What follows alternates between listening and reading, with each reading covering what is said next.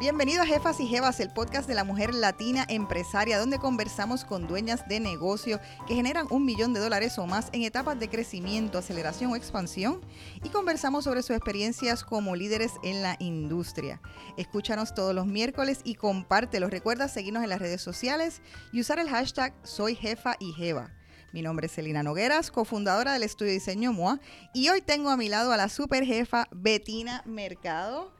Muchísimas gracias por estar aquí con nosotros hoy. Hola, gracias a ti por la invitación. Estoy sumamente contenta de poder compartir contigo y con todos tus espectadores. Estoy ansiosa de escuchar la historia. Betina es la dueña y CEO de la empresa Betina Cosmetics. Lleva 18 años en la industria de los cosméticos hechos y manufacturados en Puerto Rico. Yo estoy tan orgullosa de decir eso.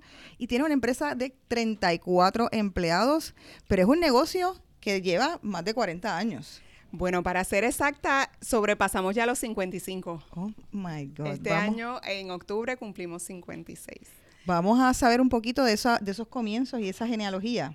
Pues mira, en, el negocio lo comenzaron mi mamá y mi papá. Eh, ellos salieron de Puerto Rico en la época en que todo el mundo tenía que salir por obligación, esa diáspora obligatoria, porque fue en el 1956 cuando ellos se dieron cuenta, pues mira, no tenemos nada, no tenían educación formal de universidad eh, y sí tenían un matrimonio y una hija, así que salieron corriendo, se fueron para Nueva York a ver qué pasaba. En ese momento la hija no eras, no eras tú o no, yo soy la cuarta, la Esto era la primera. La primera. Sí, entonces cuando llegan a Nueva York, mi papá consigue un trabajo en una fábrica de aceites esenciales, lo que se utiliza para preparar perfumería.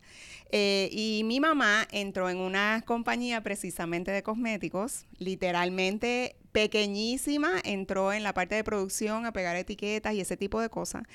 Y poquito a poco ambos fueron creciendo, ¿verdad? Y ganándose el favor de los dueños de las empresas.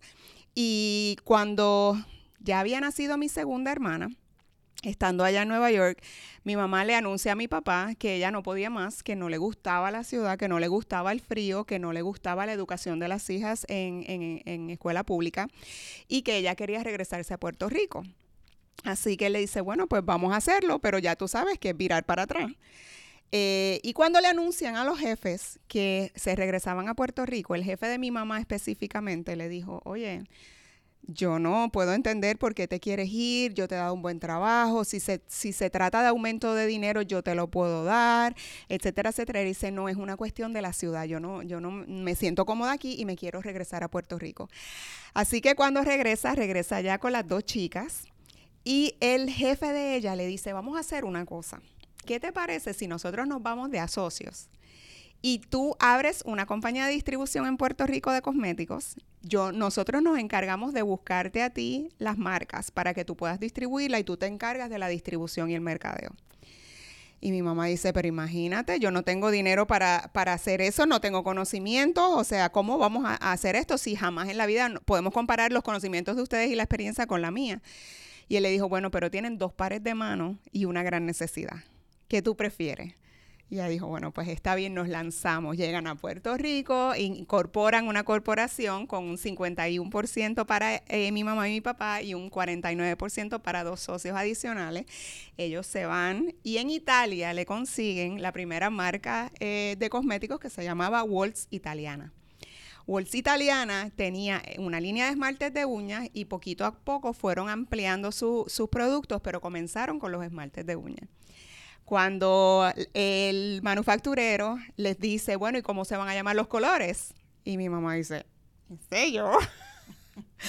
y, y, el socio le dice, vamos a hacer una cosa, vamos a enviar los nombres de todas las mujeres de la familia de ustedes y de la familia mía y les ponemos nombres de mujeres a la colección. Bueno, pues está bien, mi mamá se llama Julia, mi hermana, mis hermanas en ese momento eran Maritza y Jacqueline, la mamá del socio se llamaba Betty. ¿Qué pasa? Envían los nombres, perfecto, los italianos le ponen los nombres a los colores y cuando los colores llegan a Puerto Rico se dan cuenta que los habían italianizado. Así que Julia se mm. convierte en Julieta, Jacqueline en Jacquelina, Maritza en Marisa eh, y Betty se convierte en Betina. Cuando los esmaltes llegan a Puerto Rico y empiezan a vender el producto, literalmente con una maletita se van por las farmacias porque ellos estaban en Mayagüez desde su casa Llegan los productos, montan en el carro un maletincito con unos papeles que ellos, que ellos hicieron en la casa porque todo era a mano. Y entonces... Dibujados por ellos. Con las muestras de los esmaltes de uñas. Cuando llegan al punto de venta, obviamente ya estaban las grandes casas que todos conocemos. Y cuando eh, llegaba al punto de venta, los vendedores de las otras casas le decían, ¿y eso qué es? ¿Walls italiana?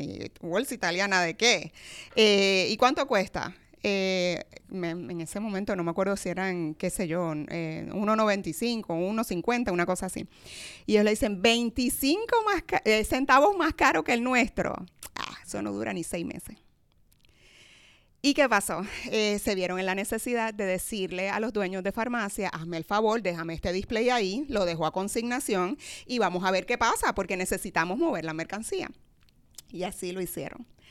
Cuando regresaban el próximo mes se daban cuenta que el de ellos estaba vacío y el de las grandes casas seguía lleno. Y empiezan a preguntarle al punto de venta, ¿y qué pasó? O sea, ¿qué opina la gente? ¿Qué están diciendo? Porque 25 centavos más caro, etcétera, etcétera. Y ellos dicen, bueno, la gente lo que le gusta es la selección de colores. Y entonces ahí ellos entendieron que el mercado de Puerto Rico no se dejaba llevar en ese momento necesariamente por las estaciones del año, como hacen las grandes casas de cosméticos, que todavía en esa época, ya no, pero en esa época todavía, en el otoño llegaba todo marrón y colores sobrios, y las puertorriqueñas, chachareras con pleno sol, no querían esos colores. Así que ellos tenían una selección de colores que sí gustaba, dependiendo de la época del año, y empezaron a tener publicidad orgánica de una persona que tiene un producto que le gusta y empieza a regar la voz. Y esto Así que pre-social media. O sea, en ese sí, olvídate, de, olvídate de todo eso. Lo único que había era periódico y sí, word of mouth y, y, es la mejor inversión que puedes hacer. O sea, tener un producto que la gente pueda eh, recomendarlo a otra, porque en realidad tú puedes ver, tú puedes ver cualquier producto, pero si a la hora de probártelo no es, no lo compras más ni se lo recomiendas a nadie. Así que tuvieron esa, esa bendición y empezó a vender el producto y entonces el color betina se convierte como el color de mayor venta. Y era una cosa exorbitante. Ella me dice, oye, era 24 a 1, una cosa así. Por cada un esmalte que me pedían de un color del betina. era un crema que van a tener la oportunidad de ver este año. Oh my God, me encanta, tengo esta primicia aquí. Tienes una primicia, te la acabo de decir. Dentro de este año va a salir. Como parte del este aniversario. Sí, oh. vamos a tener aniversario y vamos a tener décadas de color. Se llama la colección. Y ahí vamos a tener los colores de mayor venta o de lo que estaba en la moda, que tenía la mayor rotación, década por década, desde que nosotros comenzamos. Eh, así que eso viene hacia fines de año, para Navidad, así que vamos a celebrar todo el mundo em, con esa colección. Y entonces, pues en ese proceso em, se dan cuenta que ese, ese nombre había pegado tanto y tanto y tanto y estaba en boca de todo el mundo, que cuando ellos regresaban al punto de venta a cobrar, hasta el cheque se lo hacían a nombre de Betina. Porque la gente pensaba, o sea, llegaba el vendedor, llegó Betina y todo se convirtió en, este nombre, ¿no? Y entonces ya para el 1983, ellos, fundaron el 63, el 63. Para el 83 mi mamá dice, oye, yo quisiera tener algo que sea mío. Y toman la decisión de comenzar a envasar esmaltes de uñas ¿cómo le llamamos? Pues vamos a rescatar el nombre Betina. Claro, ya yo había nacido, a mí también me tocó el nombre. Exacto, dije, espérate, que esta es nuestra brand Sí, esto, tiene, esto tiene mucho potencial. Nació la última nena, vamos a ponerle no Betina. Sé si preguntar si tus hermanas hoy en día están celosas de todo esta, parte. Las debes entrevistar. Voy a. Este, así que cuando yo nací me, me pusieron el nombre. Primero vino el huevo y después la gallina. Y entonces eh, ya con el tiempo empiezan a envasar sus propios colores y empieza la gente otra vez con ese, esa misma magia, ¿verdad? Que se da cuando tú pruebas un producto que es excelente, que su calidad es lo que es y que el precio es asequible y eh, empieza la gente de Pero entonces para envasarlos, eh, tenían, no era una manufactura per se o, eso es como los comienzos de la manufactura? Sí, eran los comienzos, se compraba el líquido eh, en barriles y de ahí se literalmente se llenaba artesanalmente y manualmente con botellas de tinte de pelo. Y manualmente, estas mujeres, oye, cuando yo llegué a ese negocio, yo veo aquello, aquello, o sea, olvídate de la máquina. Estas mujeres tenían una precisión que sabían exactamente cuándo, cuándo soltar eh, la botella para que cogiese aire y no se le, se le em, sobrellenara. Exacto, si estoy empezando en, inglés también como tú. Eh, así que, eh, o sea, cuando yo vi aquello, dije, wow, qué espectacular. Y pues comenzaron a vender los esmaltes y empieza la gente a, a, recibir la marca con beneplácito. Yo creo que el nombre también tiene algo porque, o sea, ya había pasado tiempo desde el Bolsa Italiana, la mayoría de la gente ni se acuerda de, que esa, marca, pasó por aquí. ¿Y, esa marca todavía existe? No, ya no existe, pero encuentras online este, fotos vintage. De, de la botella y todo eso, una botella espectacular, como, o sea, bien de época, bien de los 60s.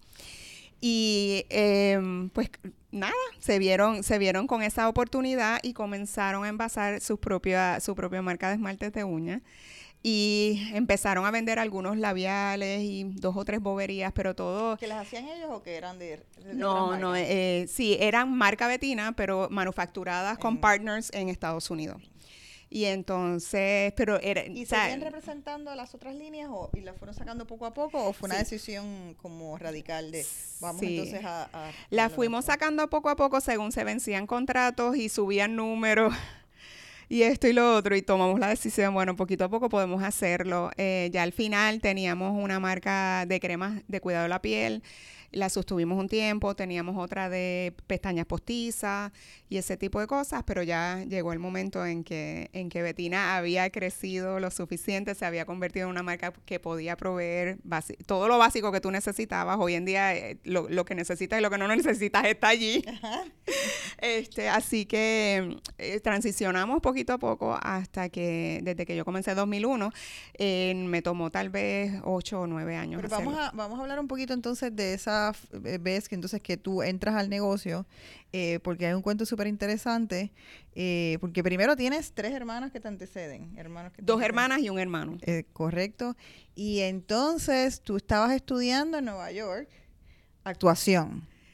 no estudiaste negocio, nada, relacionado a que Bueno, fíjate, te voy a hacer un cuento. Yo empecé en la UPI en administración de empresa y duré un año con lo básico, básico, básico. Y dijiste esto Porque yo eh, iba a administración de empresas a mis clases y de ahí me escapaba para la glorieta y me metía en drama. Me entiendo. Porque ese era como mi corazón.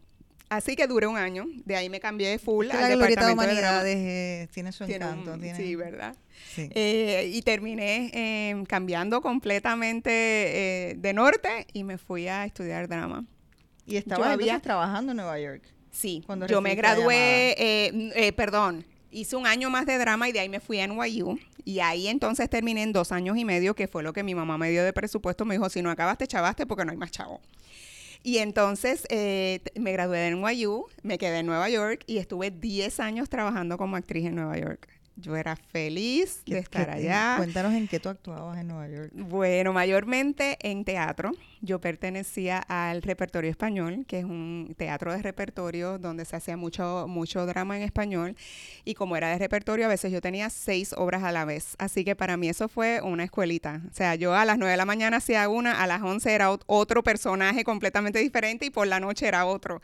Así que para mí fue una escuela espectacular en términos de desarrollo de memoria, de, capacidad de, hacer cualquier personaje, hacía de niña, de, joven, de adulta, de, anciana, de lo que fuese. Así que estaba súper feliz ahí.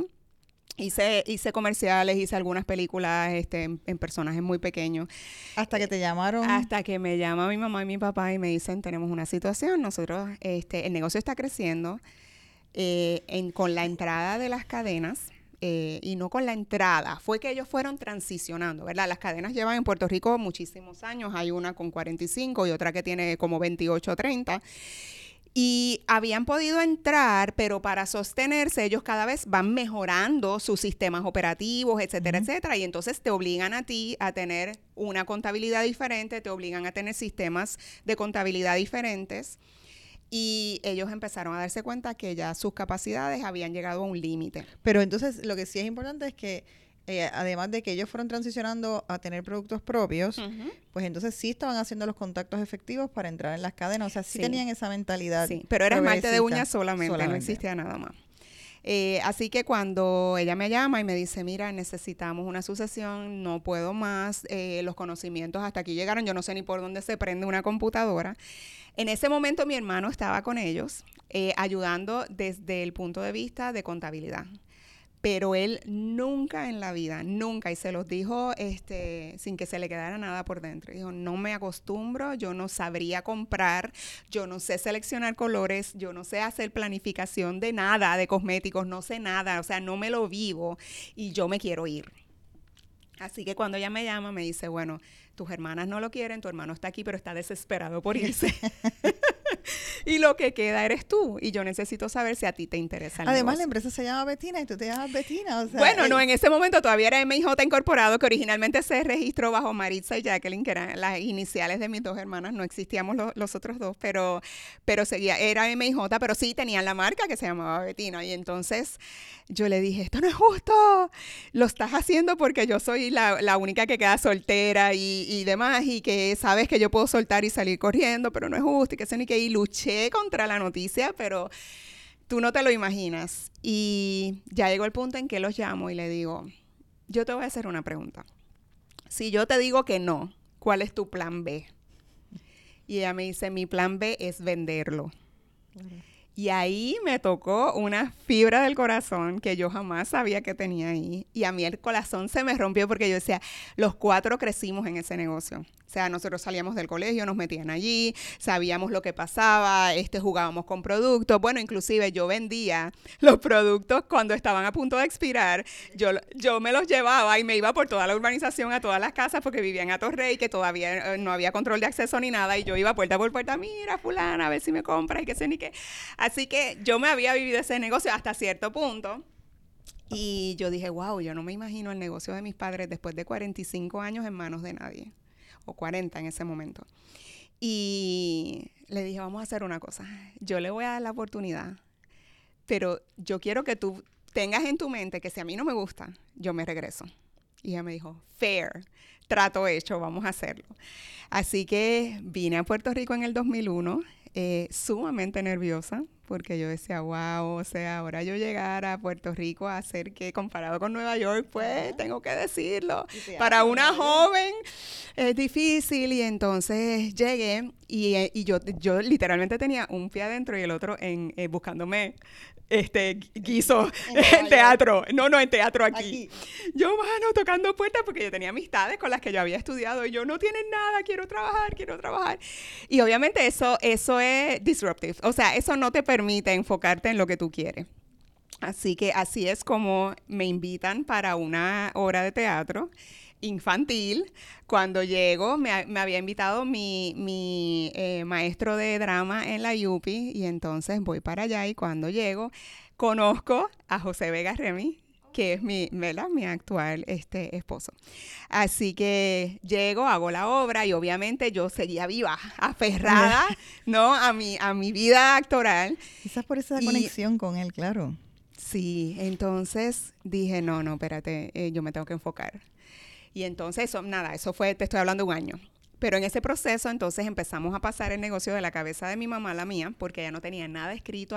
Olvídate de Soupis, olvídate de nada. O sea, esto era un negocio orgánico que corría porque ella estaba allí, pero no por nada más. Así que comenzamos entonces a, trabajar con eso, a, simplificar el sistema operativo, a conectarnos con las cadenas, a hacer planificación de, actividades, de eventos, de planogramas, etcétera, etcétera. Y obviamente empieza el negocio a tomar, ¿verdad?, otro giro. Y yo dije, ¿qué más yo puedo hacer para que nosotros tengamos algo nuestro, que nosotros podamos controlar y que nos permita tener un profit donde saquemos del medio el middleman? Y entonces dije, me voy a tirar a la calle y voy a ver lo que hay. Y literalmente me fui al piso de, de, cosméticos en Plaza Las Américas de todas las tiendas que había allí y empiezo casa por casa. Me sentaba y le decía, búscame un color de base. Y la gente me traía 20 colores y da, no es, no es, no es, no es. Un polvo, no es, no es. Me decían, bueno, trátate en tal casa, iba para allá. Mira, me dicen que tal vez ustedes tienen. Y yo decía, wow, si vamos, si vamos al grano, eh, tan latina como yo en color de piel, etcétera, etcétera, somos la gran mayoría. Correcto. Así que, ¿cómo es posible que estas casas estén vendiendo productos aquí y no tienen un color de piel para mí, probablemente para la mitad de la población? Y ahí fue donde entonces me dio la chispa de decir, oye, nosotros necesitamos empezar por color de piel y necesitamos eh, o tenemos la posibilidad de convertir a Betina en una marca de mujer latina. Y así fue entonces como empecé a desarrollar productos uno a la vez, en lo que yo, ¿verdad? Iba, iba probando el mercado y viendo la aceptación. Y empecé con un polvo compacto que cuando casi todas sus tonalidades con base amarilla, eh, muy caribeña. Y cuando la gente empezó a probarlo, se me dio lo mismo que se daba con el esmalte de uña. Que la gente... Yo lo probaba, esto es, esto es, la, cobertura no se me derrite en el sol de Puerto Rico, el color es el apropiado, me dura todo el día, no tengo que retocar y Pero empieza a regarse la voz este, sobre ese primer producto adicional al esmalte de uñas. Pero ¿cómo haces ese Research and Development? ¿En ese momento tenías una división de Research and Development? ¿Eras tú misma probándolo? En, en la mitad de mi escritorio del lado de acá. ¿Y tú ibas probando productos y diciendo esto me gusta? No, me fui a las fábricas me fui a las fábricas a buscar contactos de fábricas que, que en las cuales pudiera confiar, en, la, en las con las cuales yo pudiera hacer un partnership para que me elaboraran mis primeros productos, porque yo no tenía un andamiaje en laboratorio, olvídate de eso. Así que me fui a Estados Unidos, porque si hay algo que yo he cuidado este, desde el día uno es el tener control absoluto de tu marca, no llevarlo a países donde su manufactura pudiese ser dudosa de la eh, marca, exacto, y te refieres al producto. Correcto, al producto como tal. Y entonces eh, yo sabía que em, eh, a nivel global los mejores puntos de, manufactura en esa época eran Estados Unidos e Italia en cosméticos. Mm. Así que la calidad de ellos era no era cuestionable y decidí entonces visitar ambos y buscar eh, manufacturas, socios de manufactura que pudiesen elaborar productos, tomando en consideración que era una marca aún pequeña, pero que yo no quería que me dieran los mismos empaques y los mismos productos de las otras marcas. Así que me hacían el, el, el RFP y me decían, ok, este es el producto, esto es lo que hace, perfecto, ok, este es el que yo quiero, pero le vas a quitar esto, le vas a poner lo otro, porque yo sabía que a la larga y a la postre me iban a dar una fórmula que ya estaba en el mercado. Así que de ahí empecé a, tener conocimiento de fórmula, de ingredientes que hacen, que producen, por qué lo hacen, y podía entonces comenzar a solicitar lo que yo sabía que para nosotros podía funcionar. Y empecé a, trabajar en, en, la importación de productos terminados nuestros. Y sin inversión de mercadeo ni nada por el estilo. Así que mi próxima etapa era, ok, el producto llegó, está ahí, el, el, tema de la cuestión orgánica está chévere, pero no es muy rápido yo necesito empezar a hacer mercadeo. Entonces, cuando le digo a mi mamá que todavía estaba conmigo, ella estuvo conmigo hasta que, hasta que yo di a luz a mi hijo y entonces ahí ella me anunció, me quedó de abuela, dale. Y entonces... en eh, esta otra parte. Sí, entonces eh, cuando cuando eh, empezamos a desarrollar los productos y los saco al punto de venta y me doy cuenta que la rotación no es, le digo, bueno, necesitamos inversión en, en mercadeo. Y mi mamá me dice, eso es un gasto. No va, eso se va un montón de dinero y no pasa nada.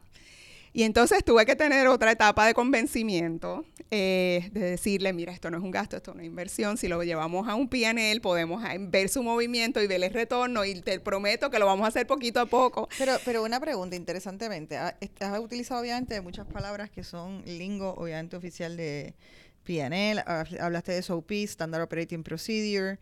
Eh, ¿Cómo llegaste a entender estos términos? ¿Cómo, ¿Cómo, tú sabías si no venías de un trasfondo de eso? Pues mira, yo eh, vuelvo y te repito, no tengo la educación formal para esto, lo he aprendido en el camino. Y lo que hice fue literalmente abrir la ventana y preguntar cómo tú lo haces, cómo tú lo haces, cómo tú lo haces. Literalmente benchmarking, conocimiento de gente, eh, eh, obviamente eh, en Puerto Rico no hay otra manufactura eh, de cosméticos, pero sí obviamente un SOIP lo hace todo el mundo. Y entonces esa transición de importar y vender a elaborar productos y, ciertamente yo no los elaboro todos, yo no tengo la capacidad todavía para elaborar todo lo que yo vendo, pero sí mis productos de mayor venta. Por lo tanto, ahí yo tengo control absoluto, el, profit es mucho mejor cuando tú lo manufacturas completo.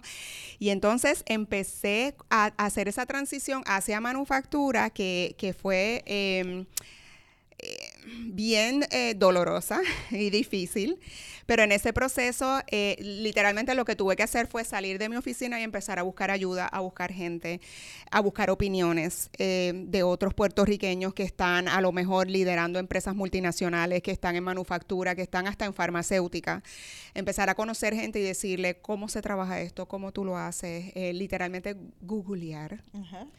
Eh, lo que era cada cosa y ver cómo, cómo las empresas lo hacen y para qué lo utilizan y empezar a incorporar todo eso para hacer la plataforma de trabajo antes de empezar a, ni tan siquiera pensar en, fórmula y laboratorio. esto fue posiblemente hace cuánto, 10, 12 años, 15 años. Bueno, eh, yo adquirí el negocio en el 2013 hasta el 2013 me tomó hacer todo el andamiaje de sistema operativo, eh, em, el edificio nuevo, inversión en maquinaria y toda esa parte. Y ya en el 2013 entonces mis papás me dijeron, mira, en realidad todo esto es tuyo, ya es hora de que tú lo corras sola y que nos saques a nosotros de tras bastidores porque en realidad no, y, los tengo allí, oye, no, no creas que se fueron lejos, ellos no están en un crucero ahora mismo, les encanta ir todos los días y aportar su granito de arena y para mí eso es maravilloso. Eh, pero ella me dijo, mira, ya sacan, sácanos completamente de tu negocio, esto lo tienes que correr tú. Y entonces yo se los compré formalmente.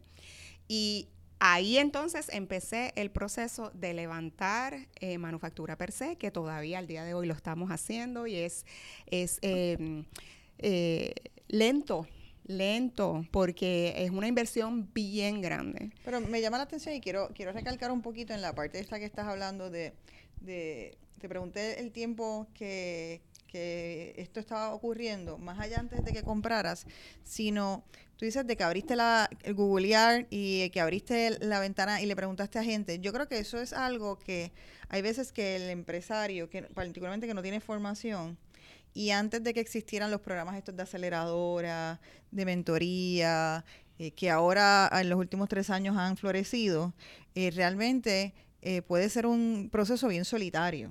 Eh, tú puedes estar, o sea, particularmente a, lo mejor tú podrías consultarles a ellos, pero si ellos mismos ya te habían dicho, mira, este, ya nosotros nuestro entendimiento llegó hasta cierto punto, yo puedo imaginarme que en algunos momentos tú te encontrabas como sola en, o ante dudas o ante tomas de decisiones que, que no necesariamente tenías un andamiaje que tú fueras a, rápidamente estuviera al lado tuyo para preguntarle cómo fue para ti eso y qué hacías. Mira, yo te voy a decir, eh, los múltiples retos que hay en esto, ¿verdad? Como, como tú bien indicas, eh, no, no era tan fácil conseguir quien te quisiera ayudar. En ese proceso encontré mucha gente que me cerró la puerta y me decía, mira, esta loca que quiere levantar eso y yo no tengo tiempo para estarla ayudando. Ojalá o yo hubiese tenido acceso a alguna aceleradora de negocios o lo que fuese, en ese momento no había nada. Así que mm, eh, tuve que trabajarlo sola. Pero entonces añádele a eso el que tú quieres contratar gente con mucho talento para que te pueda traer el conocimiento para implementarlo en tu negocio y qué pasa, te das con que estamos en un país donde básicamente la gente que podía tener todo esto, eh, este conocimiento estaba en una farmacéutica, por decirte eh, lo, lo menos, o en una multinacional de alimentos o este tipo de cosas. Y entonces, ¿cómo tú lo atraes a un negocio de familia pequeño? ¿Cómo hiciste? Quiero saber cómo lo hiciste. tuve la, la unión de necesidad con disponibilidad, que desafortunadamente empezamos a vivir como, como país en el 2010.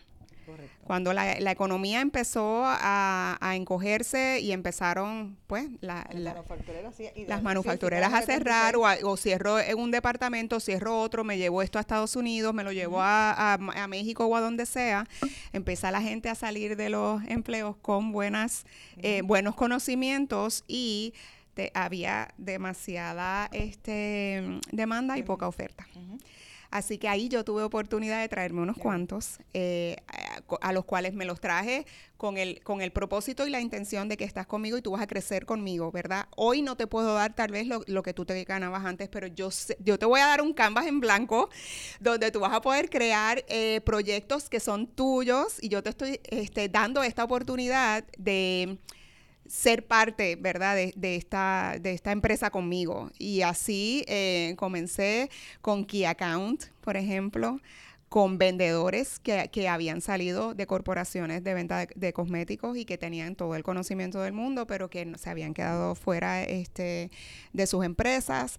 Y empecé a contratar uno a la vez, literalmente, uno a la vez. Y entonces, según íbamos creciendo, pues perfecto, yo te sigo aumentando salario y, y ayúdame a, conseguir otro para esto. Y así, de literalmente 10 gatos que éramos cuando yo llegué en el 2001, pues hoy somos 34. Y de 10 personas, y en, este, en esa contabilidad, las 10 personas estaban las que embotellaban. Sí, sí, sí. La oficina era mi mamá, facturación y yo. Y yo tenía que hacer todo. O sea, y yo. las otras 7 personas eran la manufactura. exacto. Exacto. Entonces, despacho, este, entrega, ese tipo. Hay dos temas que me interesan. Uno, el de cómo brincaste entonces a, a ser una manufacturera. Y entonces también cuando eh, incorporaste el tema de mercadeo y le hiciste una cosa prioritaria, ¿cómo, cómo venciste esa, esa mentalidad de tu mamá que entendía que era un gasto? Pues mira, el, el mercadeo vino primero. Para, para, yo poder ¿verdad? catapultarme, eh, comencé con el mercadeo. Eh, busqué una pequeña agencia de publicidad, literalmente como eran dos o tres personas, y les dije, los traje a mi oficina y les dije, mira, esto es lo que yo tengo, esto es lo que yo quiero hacer y yo quiero crear el branding de mi marca porque en ese momento todavía mi mamá tenía algunas, como unos labiales negros, el empaque con el esmalte que toda, toda la vida ha sido la tapa blanca. Ella tenía impresión dorada, tenía impresión blanca, o sea, era como esta cosa que no, que no tenía pies ni cabeza. Y entonces. sí, sí, sí, sí. Entonces, ya yo, los, los primeros productos que yo había creado, que ya estaban en el mercado, yo había hecho todo en plata. Y entonces, cuando vamos al tema del mercadeo, yo le digo a los muchachos de la agencia, yo le digo, yo quiero em, que todo sea fondo blanco para destacar mi producto y yo quiero que mi logo sea magenta.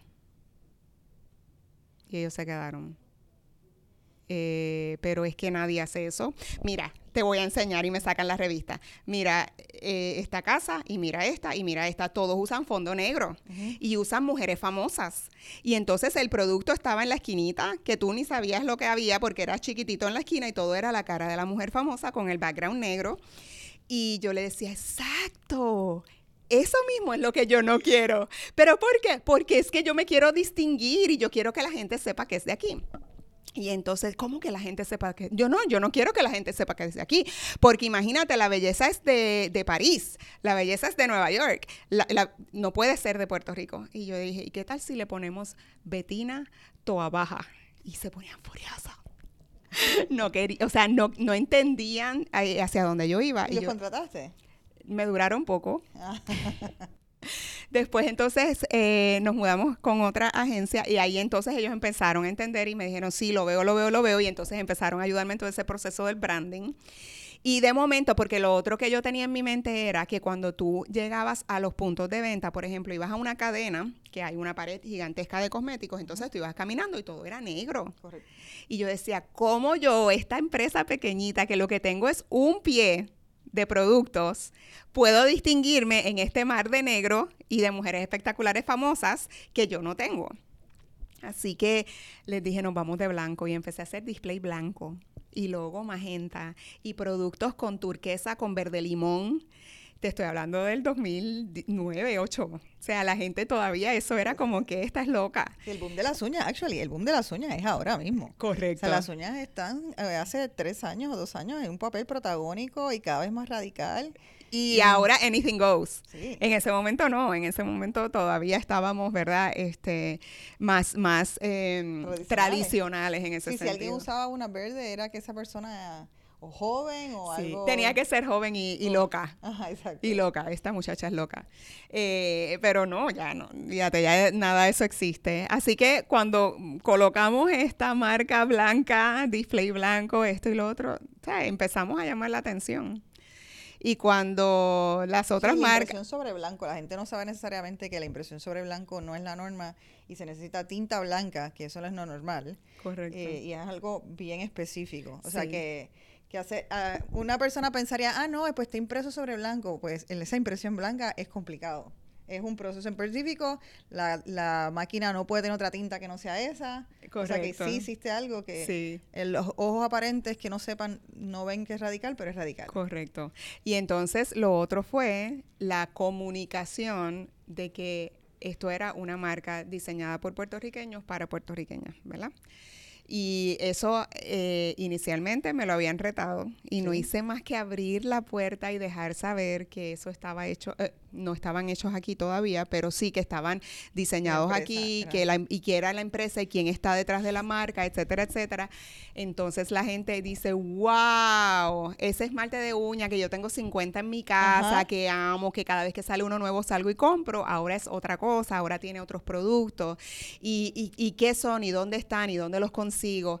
Así que sí, esa, ese marketing fue crucial en determinado momento, al punto que me parece que fue en el, en el cierre, de- en la presentación a las cadenas de- del Business em, Review, que anualmente tienes que presentar dónde estás, cuáles eran los planes y cómo terminamos.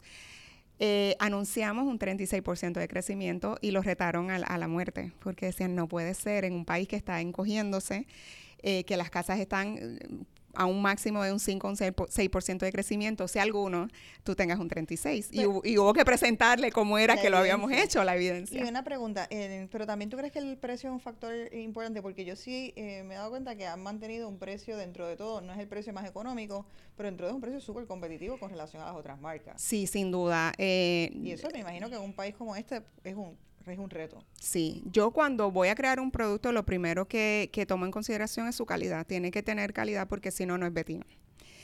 Y si tiene la calidad, que mi precio pueda estar compitiendo con las grandes casas, eh, siempre va a estar un poquito menos, pero compitiendo con las grandes casas porque ahí es donde, donde yo estoy presentando mi producto.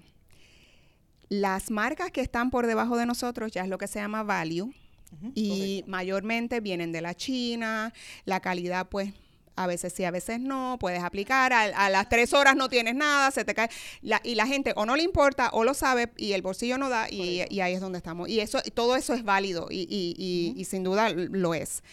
Eh, históricamente nosotros éramos valorizados por ese precio un poquito menos que, que los otros buenos, igual que los nuestros.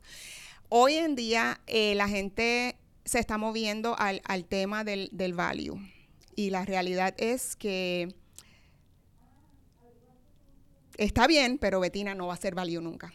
Eh, o sea, es, es- Pero, es- pero yo es creo lo que, que la valor, por, valor por su dinero entra casi dentro de value. O sea, que tú Correcto. le estás dando buena calidad a un buen Correcto. precio. Y dentro de todos, en las economías, tú debes saber los números mejor que yo, pero incluso dentro de las economías que se contraen, la mujer sigue consumiendo este tipo de producto porque se convierte en su, out- en su output. Eh, yo recuerdo cuando yo estaba haciendo la maestría, yo hice la maestría en, en Inglaterra con un préstamo estudiantil y tenía bien poco dinero, bien poco margen porque Inglaterra es sumamente caro y el préstamo que me dieron era bien bajo y entonces literalmente no podía eh, sí, para yo, sal, yo salir a comer era salir a Pizza Hut, eran mis salidas a comer y no me podía comprar nada, solo lo único que como sentía como que me teni- o sea, que me quería comprar algo y quería Darte un gusto. darme un gusto, me compraba o un esmalte o una sombra. Eh, porque eso era lo único que me daba el presupuesto. Entonces, o sea, eso es estando en un momento económico eh, súper comprimido. Eh, y yo creo que a nivel general, o sea, la mujer, dentro de todo, puede que esté pasando también o que no tenga el presupuesto o que, o que le haya pasado alguna situación, pero, pero siempre el cosmético va a ser algo que la va a hacer ayudarle a sentirse mejor. sin duda. Sí, y, y entonces, pues, el valor por tu dinero yo creo que es una apuesta acertada. Sí, hacia- sin duda, sin duda. Y yo creo que la mujer puertorriqueña es muy conocedora de, de cosméticos. La mujer puertorriqueña sabe dónde hay calidad y dónde no la hay. Y a veces te cuesta una sola compra. O sea, llega esta marca, es value, qué bello, se ve preciosa, lo probé, no me gustó y no, no, no, no voy a tener fidelidad por la marca. Eh, y volviendo al tema de, de los números globales, para que tengas una idea, el, el mercado más grande globalmente es salud. ¿Verdad? Eh, Wellness. Eh, medicamento, ah, la salud personal, ¿verdad? Y eso es lo, lo, que, lo que más produce ventas a nivel global. Y es seguido por belleza. ¿Ok? Así que es una categoría gigantesca de muchos billones de dólares. En Puerto Rico representa como un como 49 millones, 50 millones y, obviamente ahí estamos todos en, esa piscina. Eh, pero es una, es una categoría eh, bien buena que, que, en los peores momentos, cuando tú vas a los analistas financieros y, y contabilidad, etcétera, etcétera, siempre te van a decir estás en, el, en la categoría que es porque esta nunca va a morir. O sea, en los momentos más difíciles es la única donde siempre, claro, que tengas que hacer tweaking de, de menos productos o lo que tengas que hacer, pero estás en una categoría que nunca va a, a decrecer. Y en eso obviamente está cuidado de la piel, seguido entonces por cosméticos, porque todas queremos extender nuestra vida este, útil. Así que eh, sí es una categoría muy... Siendo exacto. Siempre. Quiero hablar un poquito de cuando, la parte de la manufactura, de, de cómo fue que llegaste entonces a, tener eh, líneas que a lo mejor eran, no eran necesariamente producidas aquí, a decir, no, voy, a hacer la manufactura. ¿Y cómo fue ese proceso también de encontrar el local? O sea, eso es una inversión bien grande. Sí, es una inversión gigantesca. En el edificio donde nosotros estábamos en toda baja era 9.000 pies cuadrados en dos pisos.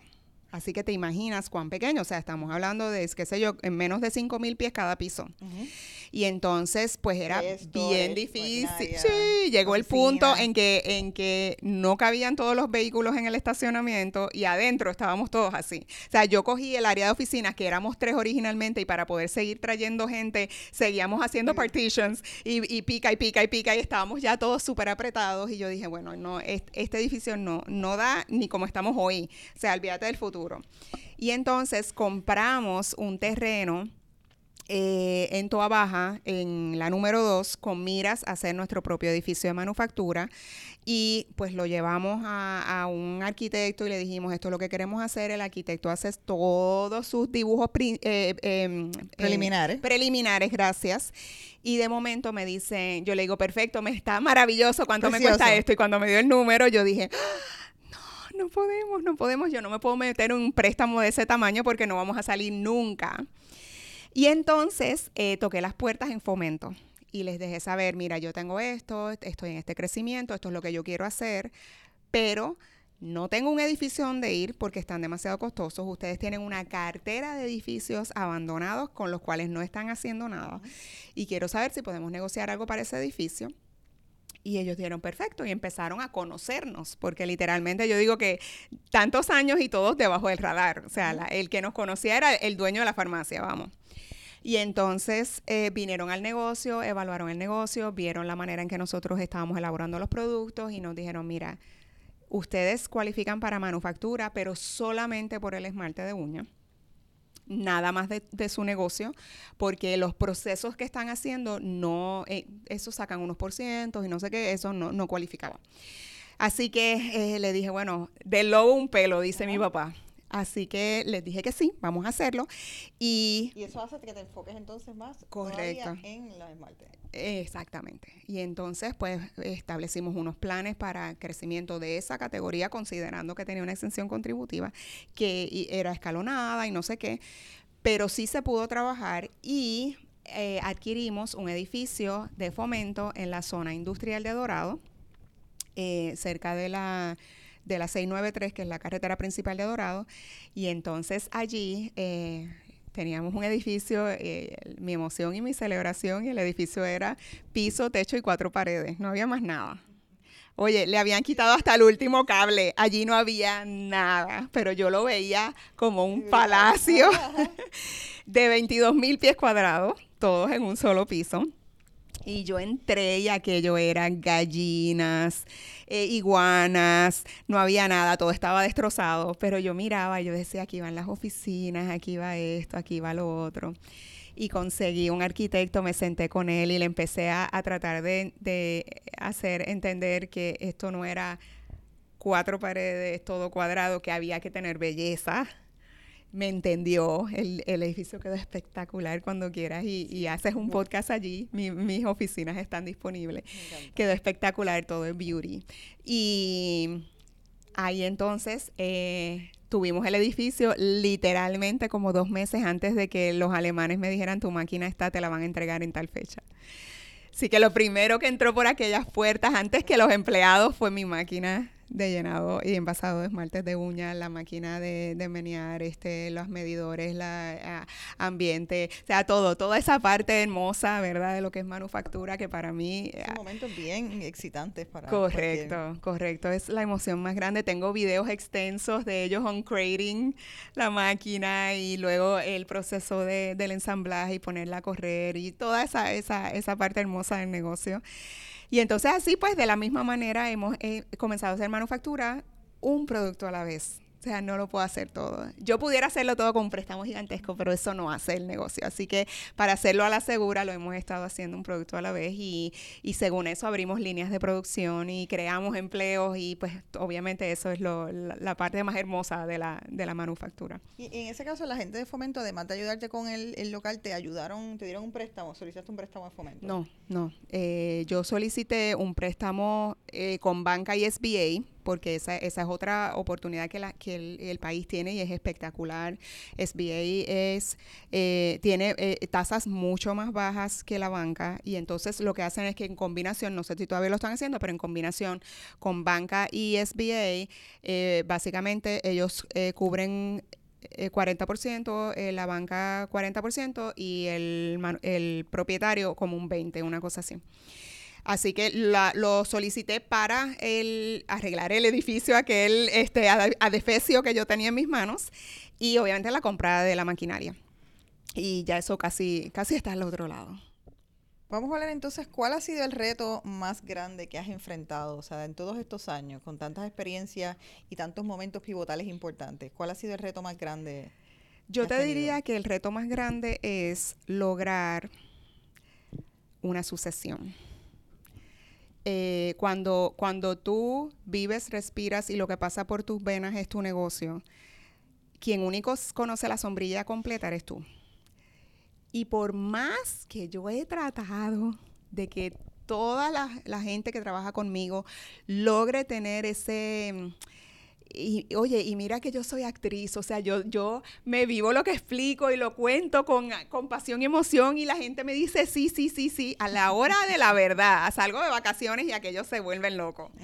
Eh, así que... Qué bueno, no me siento tan mal. Sí, sí, eso pasa. Y mi esposo una vez me dijo, tú necesitas conseguir gente a quien tú le vayas dejando el negocio y que tú simplemente desde afuera recibas reportes, los analices y yo le digo... eso suena bello, pero en la vida real... Sí, en la vida real eso no se da. No, bueno, no conozco a nadie que lo haya logrado al 100%, ¿verdad? Así que yo creo que esa, esa es la parte más difícil. Hoy te puedo decir que no tengo sucesión. Y es algo con lo que quiero trabajar activamente. Porque yo digo que en la vida estamos prestados. Uno no sabe cuando te caes en la bañera, vamos, y, y, una incapacidad o cualquier cosa por el estilo. Yo creo que es, ese es el, ese último reto que yo entiendo que no he dominado. Pues te voy a recomendar, ¿tú conoces a Helen Reinhold? Sí. No, no profundamente, pero sí hemos estado juntas en actividades. Pues voy a tratar de hacer un junte porque María Helen Reinhold hizo un modelo súper interesante de sucesión con sus empleados porque sus hijas no querían hacerse cargo del negocio. Ella dijo que eso no iba a caer ahí y que sus empleadas, eh, un grupo en particular, han dedicado tantos años y ella ha hecho un plan ordenado conjunto con su familia para que ellas queden. Y me parece un modelo sumamente eh, interesante y obviamente creo que ella tiene muchísimo que aportar ahí que, pues que para tanto para ti como para otras otras jefas y jefas.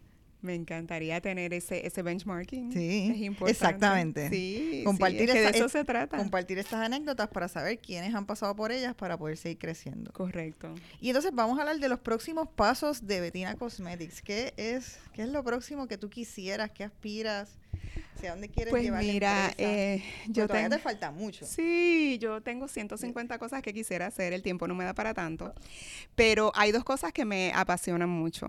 Eh, número uno es la mentoría. En este proceso, ¿verdad? Cuando empiezo a conocer gente que está pasando por la gran ventaja de las incubadoras de negocio, aceleradoras de negocio y todo ese tipo de cosas, me empiezan a invitar para hacer mentoría y empiezo a identificar unos talentos espectaculares que lo único que necesitan es como que ese empujoncito adicional para de verdad acelerar su proceso, ¿verdad? Alguien que cree en ellos. Correcto, alguien que crea en ellos, que le pueda hacer ese fine tuning, sin miras a que es competencia, sino con miras a que tú estás en Puerto Rico, este es tu país y necesitamos que levantarlo entre todos y no se puede quedar en la boca nada más en las conversaciones, se tiene que hacer algo al respecto. Y entonces cuando empiezo a descubrir todo ese talento espectacular que está creciendo ahora de jóvenes que tienen innovación, que tienen ideas, que tienen conocimiento y que lo que necesitan es algo más para, para lograrlo, ¿no? Eh, identifiqué unas cuantas personas en ese camino, algunos pues son mentoría temporera, pero hay otros que se han quedado, ¿verdad?, eh, eh, pegaditas a mí y hasta por texto, vamos, este, ¿qué hago con esto? ¿Cómo lo hago? Eh, respuestas rápidas que les puedan proveer soluciones inmediatas. Sí, a veces son cosas sencillas, o sea. Correcto, sí, porque a veces este, nos complicamos tanto y porque voy a pagar 500 dólares por un adiestramiento más, si tú me puedes decir en cinco minutos cómo lo vamos a resolver. Y, y, y hablamos de eso, de aceleración, y entonces... Eh, eh, una vez las identifica y resulta que ahora eh, estoy haciendo una nueva oportunidad de negocio porque a estas eh, personas que yo le he dado mentoría, ahora me puedo convertir en su distribuidor. Así que yo sigo de distribuidora, eso, lo llevo en la sangre, fue lo primero. Exacto, fue lo primero que, que, conocí y aprendí. Y si lo puedo hacer por otro para que llegue al mercado mucho más rápido que esperando oportunidades de, eh, que le abran las puertas cuando no es tan fácil.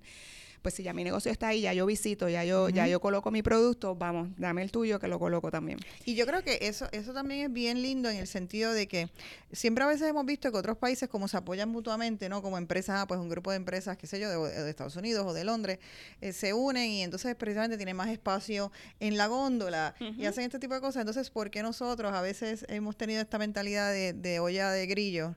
Y de bueyes que empujamos al otro hacia abajo, en vez de entonces juntos ver cómo nos solidificamos y entonces todos entonces ganamos, que eso... Correcto. Y, y eso, esos juntes son maravillosos, te diré, porque de momento yo estoy, yo estoy eh, proveyendo una oportunidad para alguien para que su manufactura crezca, porque la mayoría de, de, de, la, de los productos están todavía en su etapa bien inicial, bien artesanal. Yo vine de ahí, yo sé lo que es, pero para poder crecer tenemos que hacer un cumplimiento, ¿verdad? Y ahí hay cumplimiento de FDA, de OSHA, del punto de venta, seguros que no son económicos, eh, que tú vas a hacer si alguien se queja de que el producto te hizo esto, te hizo lo otro. O sea, e, es, la gente piensa que es que yo lo hice y lo puse en la tablilla y se vendió, qué lindo.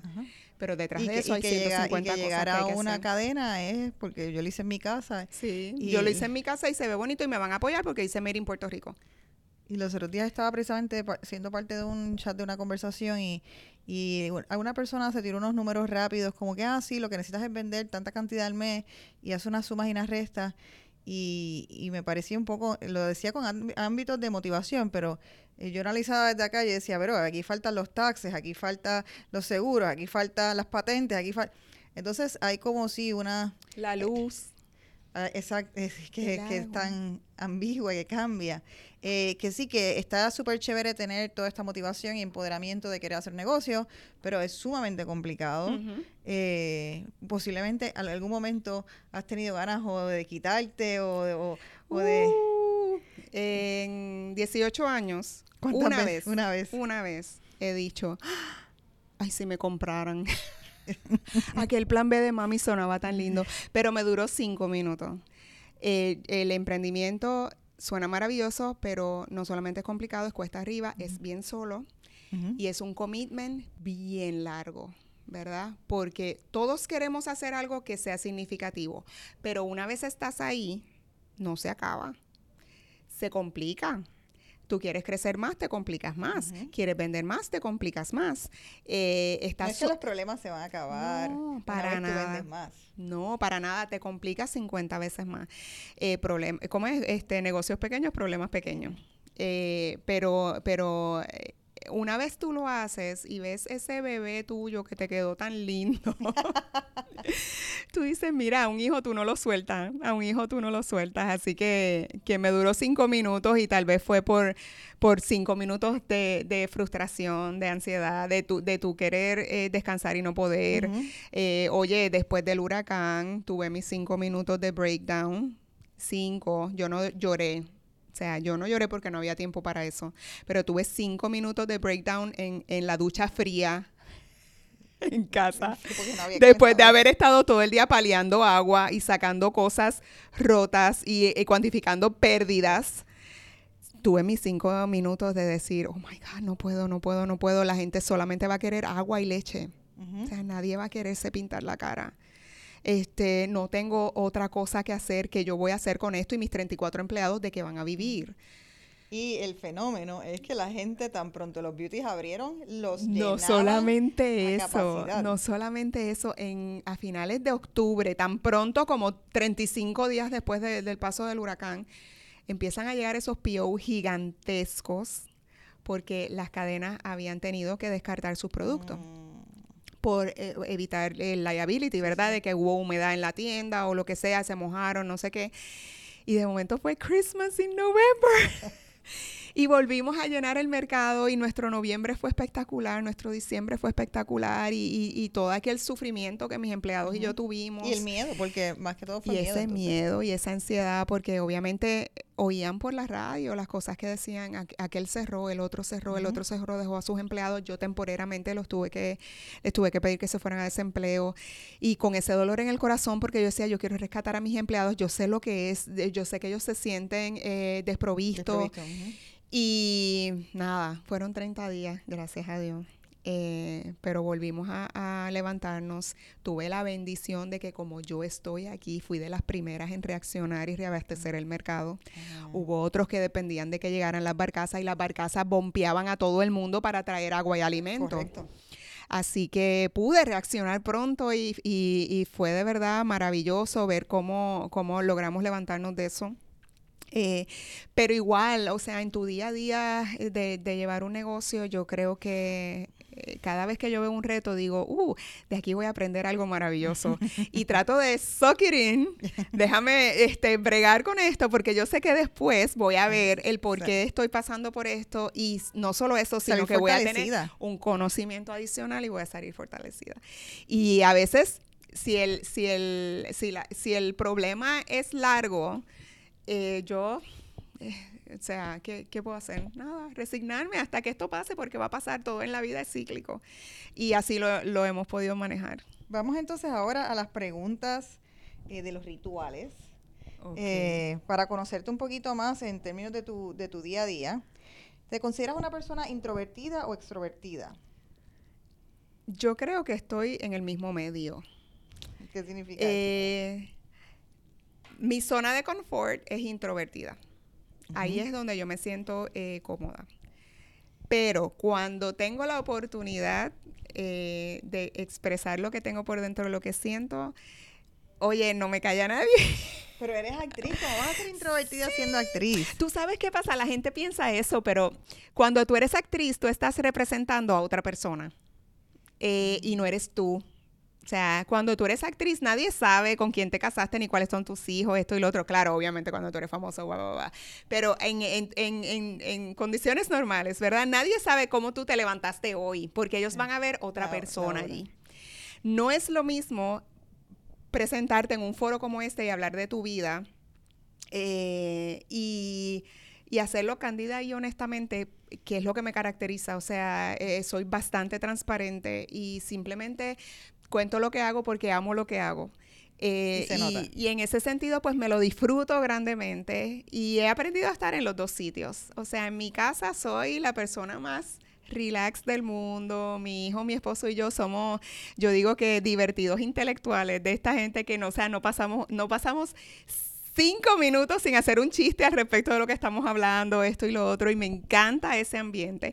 Pero mi esposo es ultra extrovertido, o sea, mi esposo tú no lo puedes meter en una cajita. Así que si yo no tengo actividades fuera, extracurriculares, donde tengo que hacer charlas y presentaciones y, talleres y demás, él me las busca. a veces él me dice, no, porque es que tal día tú no tienes nada. Y entonces me llamaron de tal sitio y yo te ofrecí para hacer esto. Y uno dice, espérate, yo no había nada porque yo quería que no, hubiera nada.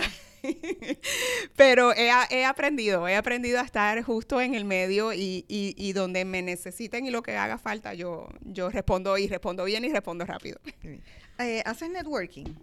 Sí, eh, hago networking personal con gente que me gusta lo que están haciendo y me encanta hacer ese networking. ¿Cómo, lo haces? Eh, ¿Vas a actividades o sí, también. un café? ¿Cómo eh, eh, bueno, en mi carácter personal, a mí me gusta salir de mi oficina. O sea, alguien me llama y me dice, tengo una idea, me gustaría run it by you. Perfecto, vámonos a tomar un café. Y salgo y cambio el cassette, como yo digo. Los que saben lo que es un cassette, pues tienen mi edad. Exacto. y cambio el gear y entonces arranco para la calle y me siento y dime y cuéntame y, me apasiono con la gente y trato de buscarle las 50 este, cosas que pueden hacer para, para mejorar. Eh, como también a veces mi networking tiene que ser laboral, ¿no? Y entonces ahí pues entonces me acoplo al, al, tiempo y las oportunidades que otros tengan para darme la mano a mí. Yo creo que la vida es eso, es una cadena. Alguien me ayuda a mí, yo ayudo a los que yo pueda. Eh, así que hago eso. Eh, hago networking en términos de, por ejemplo, estoy en la Junta de la Asociación de Industriales, así que conozco mucha gente del tema de, industria, de industriales, manufactureros, servicios, etcétera. Eh, me gusta también que cuando yo tengo oportunidades, por ejemplo, de desarrollo de un empaque, desarrollo de, de una botella, desarrollo de algo, que yo incluya a los puertorriqueños, porque de eso se trata. Así que tengo mucho networking en ese sentido para, para envolver a otros manufactureros de otras cosas que yo pueda utilizar para que también formen parte de mi negocio. Eh, estoy en la Junta de Ángeles Vivientes, que trabajamos con la prevención del maltrato infantil. Esto eh, hago viajes misioneros. Eh, wow, de verdad que más de lo que yo creo que un ser humano puede manejar, yo no sé cómo lo he hecho. Yo creo que he pedido mucha paciencia, entonces me están dando las pruebas para bregar con la paciencia. Eh, pero me encanta, me encanta. Yo creo que hay que vivir al 100, ¿no? Hay que vivir al 100, hay que disfrutar y, y mientras estemos aquí aportar. De eso te trata. ¿Cuánto tiempo inviertes en las redes sociales? Uy, bien poquito. ¿La usas para trabajo personal? Trabajo. Sí, no, no invierto mucho porque cuando lo cuantifico eh, es mucho tiempo del día que se te va en el asunto. Así que trato de... ¿Te corren las redes sociales a ti personales? Sí, sí. Eh, otro lo hace y me, y me alertan de lo que tengo que saber. ¿Qué cosas son imprescindibles en un día de trabajo para ti? Eh, salud. Tengo que tener salud para poder pensar bien. Eh, tengo que tener buena actitud. Si no tengo buena actitud, oye, lo demás, no, no hay musa que pase por, un, por una cabeza de una persona atormentada o que esté molesta o que esté, tú sabes, tumbando cabeza. Eh, tengo que saber que mi familia está cuidada para yo desconectarme de mi vida personal y poder enfocarme en mi negocio. Eh, y, y tengo que saber que hay nuevas oportunidades. Que si aquí no es, es allá y yo voy y lo busco. Ahora que hablaste de la musa, ¿cómo te inspiras para poner los nombres de los colores que nos enteramos que los pone ella? Sí, eh, mira, yo hago varias cosas. Número uno, eh, obviamente yo tengo una cartera de colores gigantesco. Tenemos como 150 colores activos. Por lo tanto, cada vez se hace más complicado tener algo nuevo. Eh, pero lo que hago es que me enfoco como prioridad en lo que está pasando a mi alrededor. ¿Qué está pasando en el país?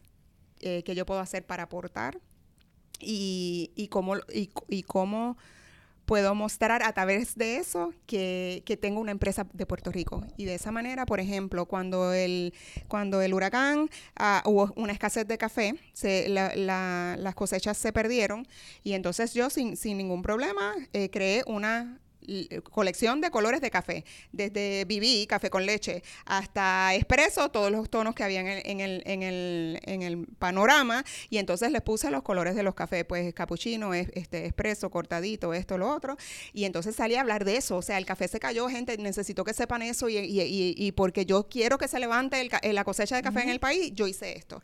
Y así por el estilo voy, voy haciendo mi colección ahora de verano, se llama Vacaciones de Lujo, y es eh, invitando a las vacaciones vacación, a las vacaciones internas. O sea, que nosotros eh, recordemos que Puerto Puerto Rico tiene lugares espectaculares. Yo acabo de venir de Europa y la gente me decía, vamos a la playa. Yo decía, a la playa. Si nosotros tenemos flamenco, ¿quién tiene que ir a una playa de Europa? Eh, tenemos muchas cosas maravillosas. Y, a- y así entonces la eh, busco, o sea, ¿qué color tiene Mar Chiquita? Y buscamos azules de azul verdoso de mar chiquita y así por el estilo. Eh, así que, que yo creo primero el- el- la idea de lo que yo quiero. eh, en lo que me quiero enfocar y de qué va a ser la, la- la pasión de esa colección y luego entonces trabajo con los colores y dentro de, de la selección de colores tiene que ser asociado, ¿verdad? A lo que es la colección. ¿Qué piensas cuando te preguntan si en la vida logras un balance? Mira, eh, hay momentos en que lo he logrado, grandes momentos, o sea, no te estoy diciendo pequeños, yo lo he logrado grandemente. Hay, hay otros momentos donde pues tengo que, ¿verdad?, sufrir un poquito. Pero sí trato de hacer balance, me preocupo por mi salud, sí, porque como te digo, sin salud no hay nada. eh, y he pasado por, por, por recaídas cíclicas de, de bobería, por, por no comer, por no hacer esto, no hacer lo otro. Así que ahora me esfuerzo para, para comer cuando tengo que comer, respirar cuando tengo que respi- respirar, ejercitarme. Entonces, respirar es bien importante. Sí, hay que respirar, el, tele- el relojito te avisa. Estás como trancadita, mamá, respira. y uno, ok, puedo.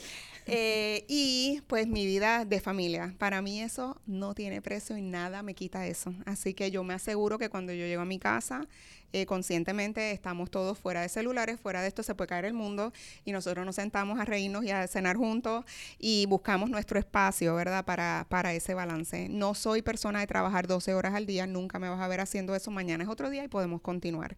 Ahora, las horas que estoy, 8, 9, 10 horas en, el- en la oficina, doy el 100. Ajá, Estás enfocada. Eh, ¿qué, piens- eh, ¿Qué superpoder quisieras tener? Ay, el de, el de clarividencia, este, eh, co- el, el pensamiento.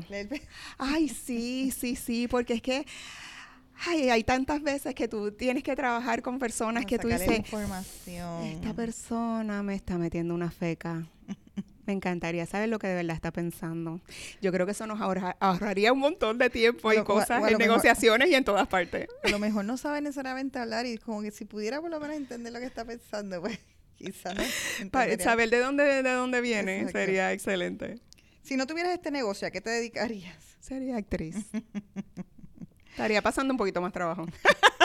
De seguro en Puerto Rico particularmente. Eh, bueno, sí, no, porque los actores donde haya, corremos a donde haya trabajo. ¿Qué es para ti una definición de un domingo feliz? Ay, em, ir a la iglesia y después no hacer nada. Tirarte en la casa. Ay, sí, correr, ejercitarme, estar con mi hijo, ver películas, eh, ba- y mi esposo, irnos al cine, hacer cosas que, que yo no sepa de nada, de nada de nadie. ¿Qué canción tienes pegada ahora mismo? Ay, este, ninguna. Eh, no me viene a la mente nada. ¿Qué piensas hacer cuando te retires? ¿Tienes planificado tu retiro? Eh, yo creo, ¿Volverías Bueno. a una mega ciudad? creo que no. Creo que no. Yo creo que las ciudades son para los jóvenes. Eh, me encanta volver a Nueva York y estoy cinco días, al sexto día me quiero arrancar los pelos. Eh, así que yo creo que, que eso tiene un time frame y tiene, está atado a, tus posibilidades de crecimiento en tu mundo laboral. Pero luego de eso no creo que para un retiro. Eh, tampoco me gustaría una cosa muerta como Florida. No me gusta Florida, todo es igual, es horrible, yo no sé por qué la gente corre para allá. Puedes estar en cualquier ciudad y una es igual a la otra, la, la, estructu- la arquitectura, todo, todo es horrible, es horrible. Y todo flat, no sé. Eh, Los otros días le decía a mi esposo, yo me iría para Europa. Lo consideraría heavy. No sé, dicen que es difícil comprar casas, no sé qué. Este, así que eh, todavía no, no he decidido. Eh, hoy te diría que creo que voy a ser como mi mamá, que me van a tener que sacar. Eh, ¿Tienes assets diversificados en inversiones? Alguito, sí. Este, tengo como tres seguros de vida porque pues tengo que asegurarme que si yo no estoy, la gente sobreviva. Em, tengo 401k. em, ¿Tienes propiedades? Sí, eh, dos. Y, y ahí, eh, o sea, eh, sí, sí he ahorrado, ahorrado, ahorrado porque yo, o sea, yo tengo que tener la tranquilidad de que si algún día decido tomar la decisión de salir, pues entonces esté, esté lista y yo creo que voy a estarlo. ¿Y cómo les recomiendas a otras mujeres a que eh, inviertan su dinero? Oh, wow, esa no es mi, tal vez mi expertise en, en el tema de las finanzas. Pero en el caso tuyo me hablaste también de que reinviertes en tu empresa. Sí, sí. ¿Y cómo este, sabes cuánto, cuánto invertir en la empresa? Bueno, eh, O sea, por ejemplo, si hay un por ciento X de ganancia, no importa la cantidad, ¿cuánto por ciento de eso tú dices, a esto se reinvierte? ¿100%, 80%? eh, wow, eh, 80 fácil. Sí, Sí. qué interesante. Si yo quiero crecer, tengo que hacerlo. Betina, ha sido un gusto hablar contigo. Creo que da espacio incluso para otro episodio más. Eh, así que voy a coger la, eh, tu palabra de ir a visitarte. Sí, por Normalmente favor. lo hacemos aquí, pero yo estoy loca por ir a visitarte. Eh, me encanta lo que estás haciendo y que hay una empresa manufactura puertorriqueña de productos de cosméticos es algo eh, que creo que es sumamente importante y que se conozca. Yo creo que todavía no se conoce tanto como debiera. No. O sea, tiene que tendría que ser como el primer producto en Sí. word of mouth y, y que la gente tenga ese brand recognition de que está hecho aquí. Eh, creo que es un excelente momento para eso en términos de que, no te lo comenté ahorita, pero eh, hace 10 años o 15 años cuando empezaste, decir que era de Puerto Rico, quizás viste que te mostraba aquella resistencia porque realmente no había ese orgullo por comprar productos de Puerto Rico. Yo creo que estamos en excelente también momento para eso. Sí. Y, Y sabes que en hi- historia bien corta, en, en Perú había una marca, no voy a hablar de marcas, pero había una marca que decidió ponerle a su marca que era hecha en Londres. En, en- Londres, sí. Eh, no, en, en París. Y entonces, porque pensaban que la gente iba a pensar que es mejor porque viene de París, no sé qué. La marca no despuntaba. Y en el momento en punto que decidieron que no era de París y que iban a decirle a la gente que era de Perú, hasta el sol de hoy es la número uno en venta. Eso es lo que yo quisiera ver en mi país. No porque, no por, no gratuito, Sino sino, porque sino de verdad es lo que es. Y, y, y es lo que estamos haciendo, ay, ¿verdad? Y a orgullo lo tenemos. Pues te deseo mucho éxito y el próximo paso también la exportación. Así es que muchísimas gracias a todas por sintonizar otro episodio de Jefas y Jevas. Recuerda seguirnos en las redes y compartir con otras mujeres nuestro canal de YouTube. Nuestra meta es levantar conciencia de lo que las mujeres podemos lograr como dueñas de negocio, lograr equidad de género y riqueza. Síganme en las redes como Celina Nogueras y usen el hashtag Soy Jefa y Jeva. Hasta la próxima.